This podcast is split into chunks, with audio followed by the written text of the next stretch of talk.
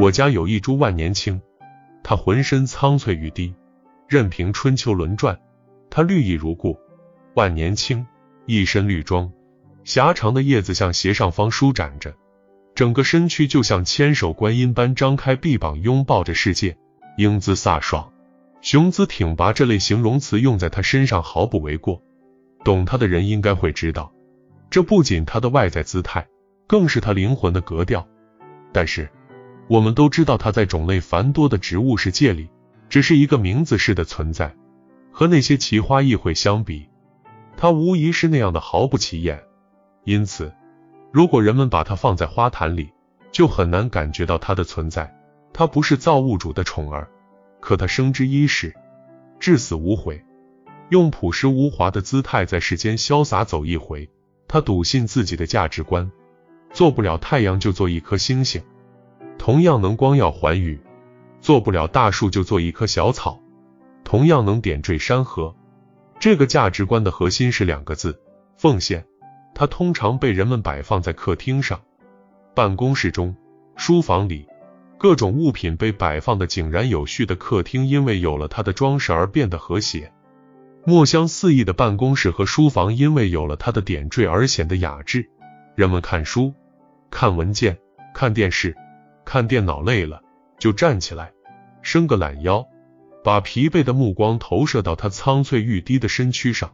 一段时间后，双目又重新变得清朗，就像一台耗尽了燃料的小轿车重新加满了油，又可以动力十足的继续前行了。他对人类的贡献就是那么的微不足道。却又是那么的实在，他永远都站在花盆中岿然不动，像个天使般微笑着拥抱着苍天，似乎在向上帝祈祷：仁慈博爱的主啊，请赐给我永恒的生命吧！我渴望长生，并不是贪恋红尘，而是渴望着把自己的价值贡献给有需要的人。在繁花似锦的植物王国里，几乎所有的达官显贵们都在向世界炫耀着他们一切可以炫耀的资本。例如，美艳如象征着大富大贵的牡丹，高雅如代表着淡泊明志的菊花，短暂如转瞬即逝的昙花。他们在红尘的最显眼处，在一袭袭徐徐拂过的清风中舞动着婀娜的身姿。他们的惊艳化作了历代文人墨客笔下的华章，就连那其貌不扬的野花，也在微风的摇晃下频频向步履匆匆的路人招手，竞相争宠。这些花仙子们时常被人啧啧称赞，固然无可厚非，但这在一定程度上是取决于造物主对他们的恩宠之上的。问世间又有多少植物能像万年青那样，在缺乏阳光和新鲜空气的室内环境下，仍能保持旺盛的生命力？而人类对待它，也不像对待别的鲜花满枝头的草木那样百般呵护、精心照料，顶多不时给它一瓢水解解渴。但是。他愿意做这种不划算的买卖，将自己的可用之处无私的奉献给有些吝啬的人类。盛衰兴亡是万物的规律，万年青也终将香消玉殒。然而他从一而终，把奉献精神做到了极致。丝树纵去，风骨长存。奉献可使生命在躯体消亡之后光辉依旧。奉献者的心灵是高贵的，也是相通的。树如此，人亦然。在我们身边，比比皆是的万年青用奉献驱走了寒夜，消退了暴雨，温暖了世界，融化了人心的隔膜。比如，当你在吃饭的时候看着碗里的米粒，在抬头凝视着书桌前方的万年青时，你可能会不由自主的联想起那首《悯农》：锄禾日当午，汗滴禾下土，谁知盘中餐，粒粒皆辛苦。这首诗是李绅专门为农民所谱写的赞歌。那么，农民在大家的心目中是怎样的一种印象呢？当你路过村庄，环顾四周的农田和菜地时，这样的画面就会被射入眼球。烈日当空，他们戴着一顶草帽，在蒸笼般的土地里播种、除草、施肥、浇水，时刻青睐着他们的鲜血的，是聒噪的蚊子和贪婪的蚂蟥。时刻威胁着他们生命的，是一个个潜在的陷阱，潜藏在泥土某处的毒蛇。毒蛇常常会在地洞里钻出来，挪动着恶魔般的身躯，有规则的吐着又细又长的舌头，发出的嘶嘶声令人毛骨悚然。他们的存在就像一颗颗地雷。我邻居就是一位农民。有一次，我从他的田边经过，突然听见哎呦一声急促而凄厉的的惨叫。我定睛一看，惨了，他的一条腿被毒蛇缠上了，在距蛇头不远处有一个红点，他被咬了，舌头小幅度一伸一缩。口中那条长蛇嚣张的吐着，双眼寒光逼人，杀气腾腾。我抬头打量邻居的眼睛，只看见浑浊的瞳孔里透着无边的绝望。最后，我开车送他到医院，命倒是保住了，可心灵的伤疤也许会伴随他一辈子。可是，对于这些，农民们早就习以为常，他们面朝黄土背朝天，日复一日的朝更夕归。历经四季更替，终使深沉的大地结出了我们赖以维持生命的硕果。此后，他们把自己大部分农作物卖出去，才有了今天我们能吃到的农产品。然而，他们即便把所有农作物都卖出去，又能挣得了几个银子？每一次我路过庄稼地，都会陷入沉思：没有他们，我们能活吗？原来，看似最卑贱的职业，才是最高尚的职业啊！黄昏。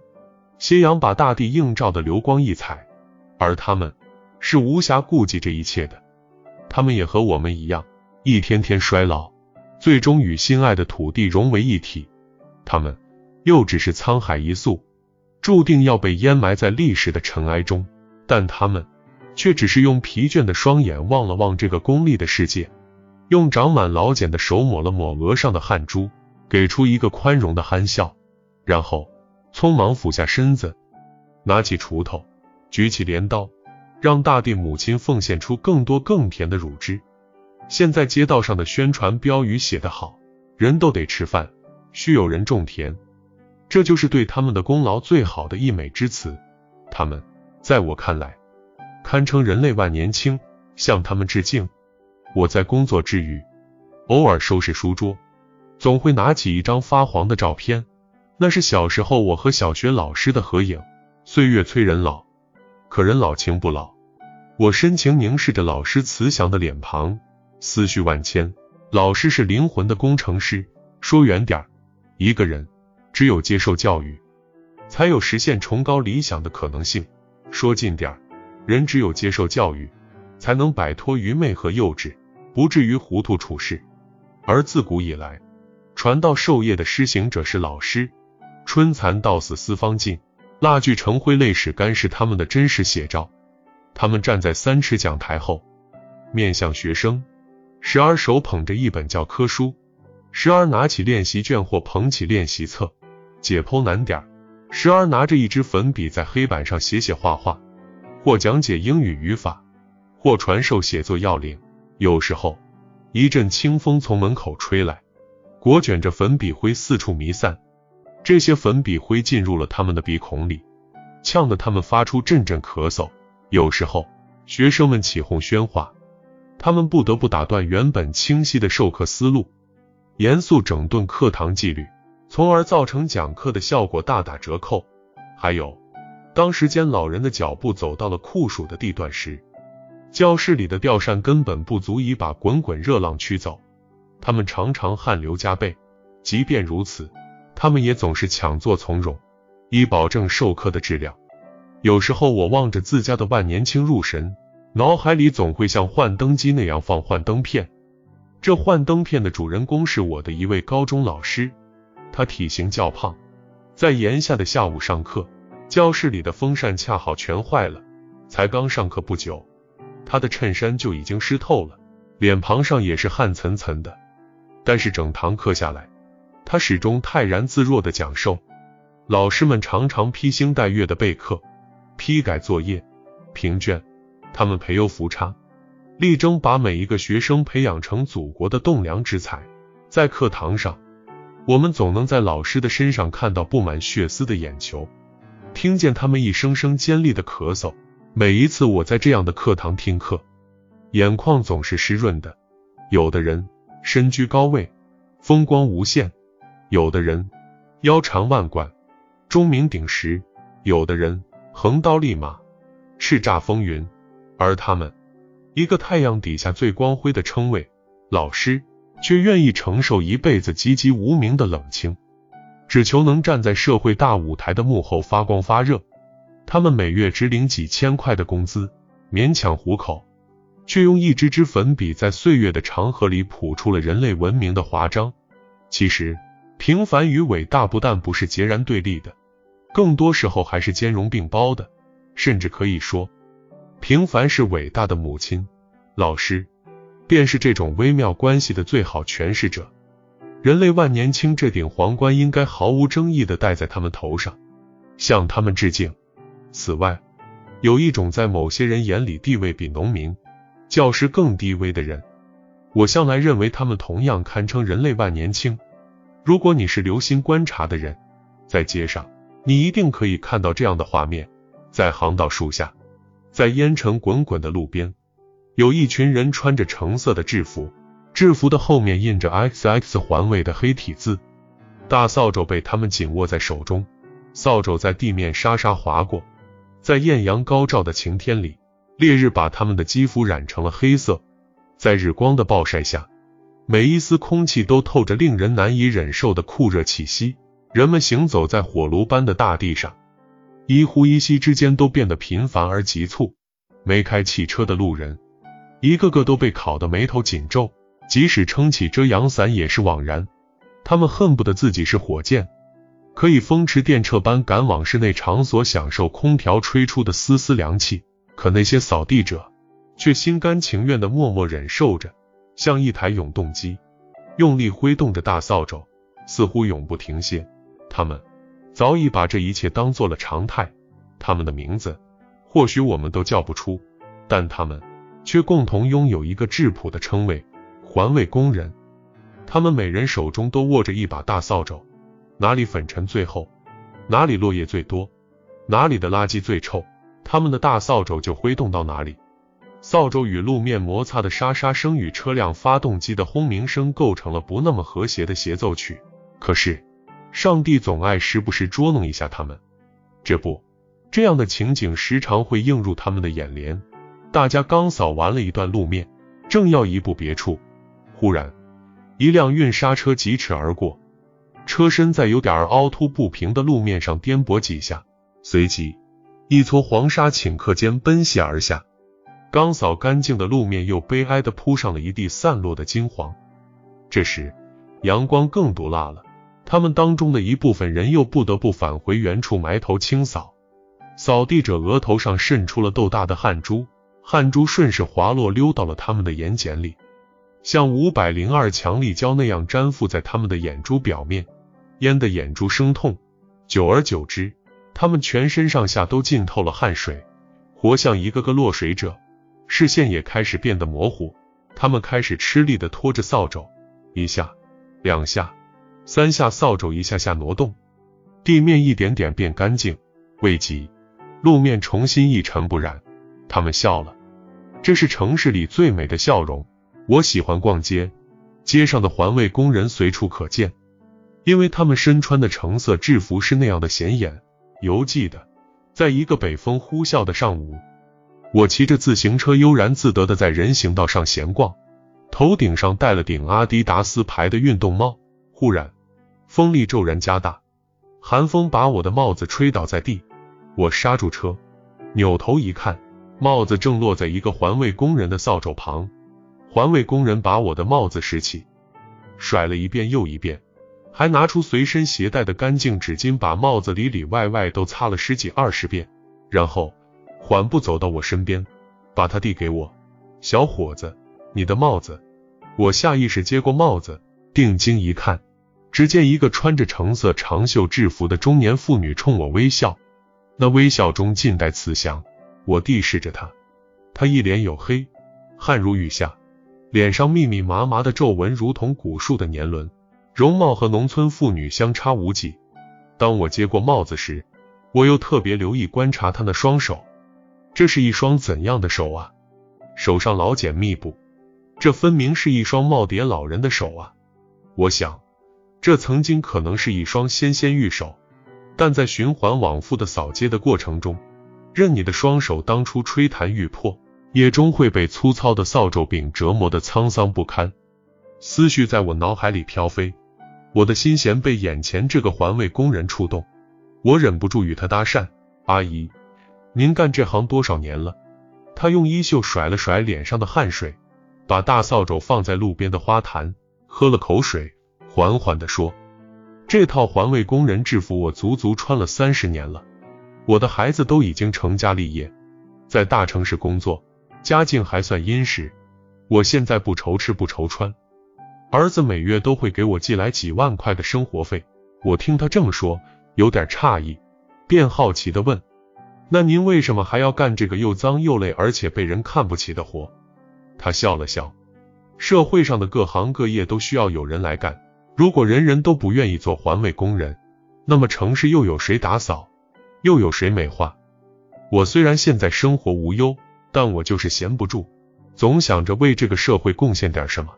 我没啥本事，想来想去，也觉得没有什么别的工作适合我干的，便当了一名环卫工人。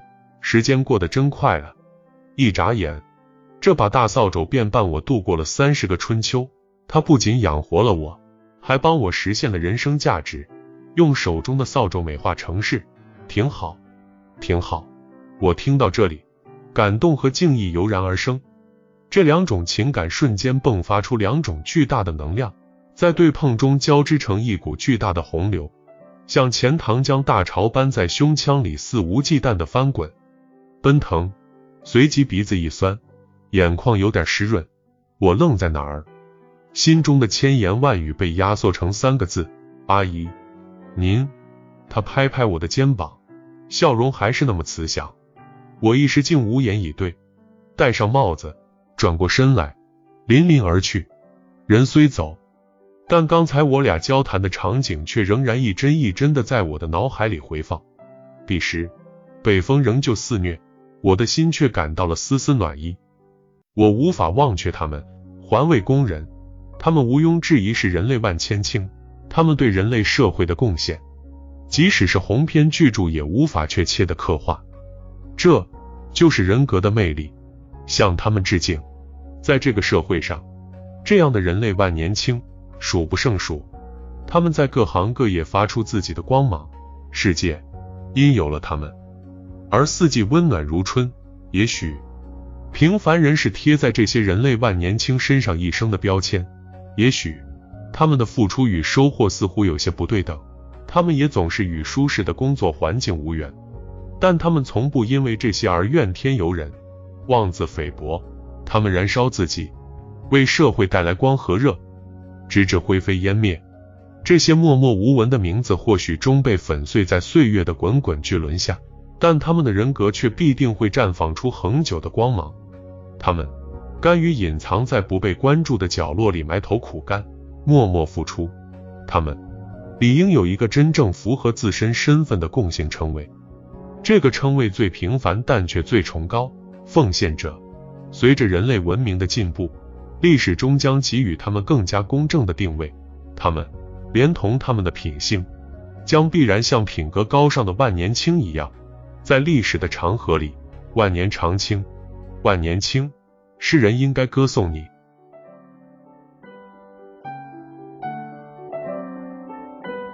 陈瑞林，万年青礼赞，致敬奉献者。分享完了。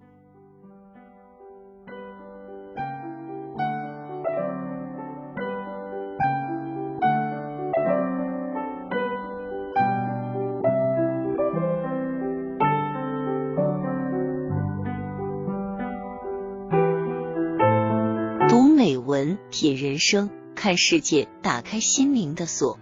小伙伴们，下期再见。